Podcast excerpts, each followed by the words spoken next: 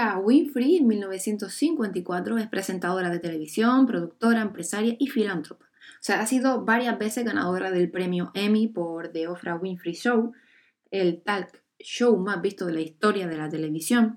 Según la revista Forbes, fue también la persona afroamericana más rica del siglo XX y la única de origen negro en poseer más de mil millones de dólares durante tres años consecutivos. También fue la mujer más poderosa del año 2005, según la citada publicación. Y bueno, la revista Life la ha clasificado como la mujer más influyente de su generación. Y la revista Time la ha nombrado una de las cuatro personas que han dado forma al siglo XX y al inicio del siglo XXI. Y en 2005 la revista Business Week la clasificó como la filántropa de origen negro más relevante en la historia de Estados Unidos y bueno, pues incluso en 2010 también la revista Forbes la catalogó como la famosa más influyente del mundo. Su biografía está en el libro de Oprah Winfrey, la verdadera historia de una de las mujeres más poderosas del mundo de Kitty Kelly. Su primer consejo decía que hacer lo mejor posible en este mundo nos deja la mejor posición para el siguiente momento.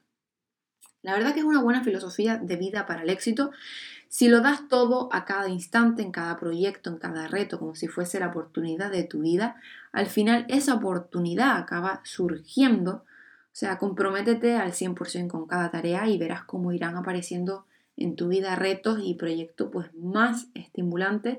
Las oportunidades crecen en la medida en que se aprovechan. Su segundo eh, consejo decía que tú te conviertes en lo que crees estés donde estás hoy en tu vida se basa en todo lo que has creído. En aquello que crees, en eso que te convierte, quieras o no. Tus creencias determinan tus realidades porque tus creencias te impulsan a actuar de una manera u otra manera. Creencias estimulantes dan lugar a comportamientos ganadores. Creencias limitantes dan lugar a comportamientos perdedores. Como apuntaba Robert Oxton Bolt, escritor y guionista británico, ganador de dos premios Oscar, una creencia no es simplemente la idea que la mente posee, es una idea que posee a la mente. Contundente, pero cierto. Su gran consejo, número 3, es que decía que, ese, que el, gran el gran secreto de la vida es que no hay ningún secreto. Sea cual sea tu objetivo, puedes llegar a él si estás dispuesto a trabajar. Una de las causas habituales que explica y por qué mucha gente no alcanza objetivo está en la pereza, o sea, no está dispuesto a clasificarse. Y a sacrificarse implica incondicionalidad. El personaje de William Wallace en la película de Braveheart de 1995 grita, todos acabamos muertos, la cuestión es cómo y por qué. Cada alternativa tiene un precio, siempre. Tú decides si quieres o no pagarlo, si realmente deseas llegar a algún lado, o sea, nada ni nadie te lo, te lo impedirá. Las circunstancias pueden apartarte temporalmente de tu objetivo, pero finalmente acabarás encontrando la forma de llegar allí eh, donde anhelas. Su cuarto consejo es que creo que todo sucede por una razón, incluso cuando nos estamos, no estamos lo suficientemente preparados para verlo. En algún momento las piezas del puzzle acaban encajando eso perfectamente. Solo hay que tener un poco de paciencia y dejar que las cosas pues vayan siguiendo su curso. Toma cada experiencia como eh, un aprendizaje, aunque alguna duela en un primer momento. Con el tiempo acabarás entendiendo el porqué. O sea, la vida se vive hacia adelante, pero se comprende mirando hacia atrás. No intentes comprenderlo todo de manera inmediata, o sea, acepta lo que ocurre y continúa pues tu marcha al frente.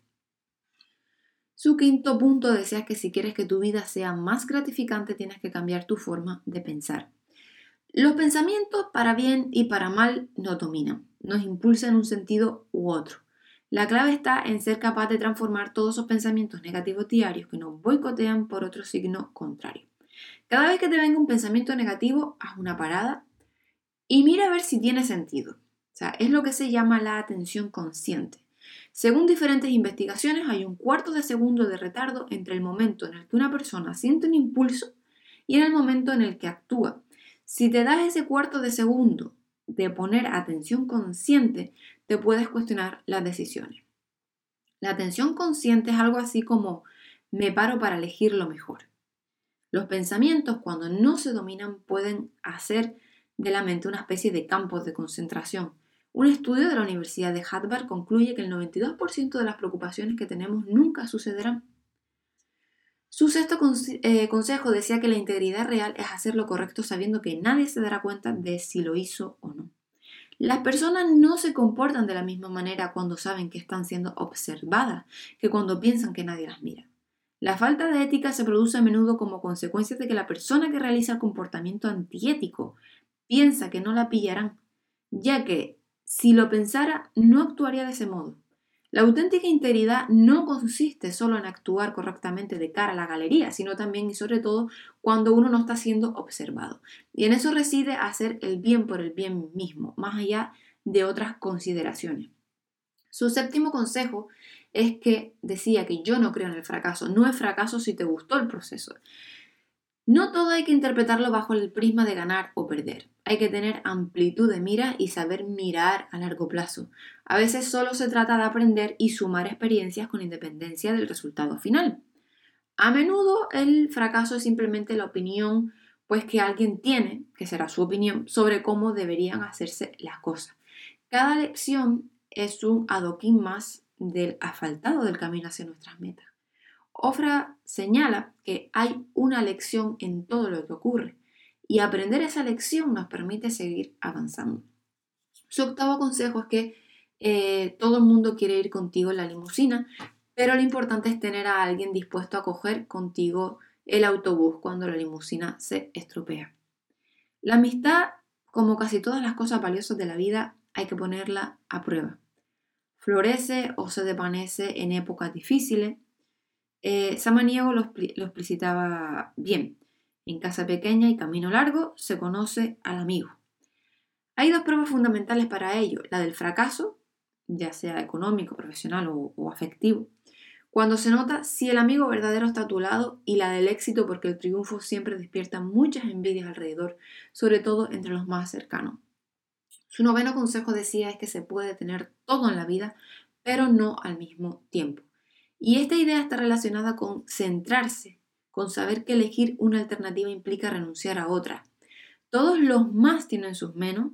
El universo es un catálogo de infinitas posibilidades a tu disposición. No existen límites, pero tienes que decidir qué quieres conseguir para poder enfocarte y obtenerlo. Si pretendes ir a por todo, al final pues no conseguirás nada. Su último consejo, el número 10, decía que lo único que sé con certeza es que lo que das vuelve a ti. Y añadiríamos que además también vuelve multiplicado. Eh, obsesiona de componer tus conocimientos, experiencias y habilidades al servicio de los demás. Por encima de todo, intenta ser lo más útil que pueda y hazlo con tanta gente como te sea posible. Porque la vida es como un boomerang y aquello que uno siembra es lo que recoge. Quien es grande de espíritu hace del servicio a los demás su modo de vida. Es la estrategia más inteligente, la que más beneficios reporta y la que más satisfacción produce. Y con esto de el capítulo de hoy de Oprah Winfrey, espero que les haya gustado y nada, nos vemos. Hasta luego.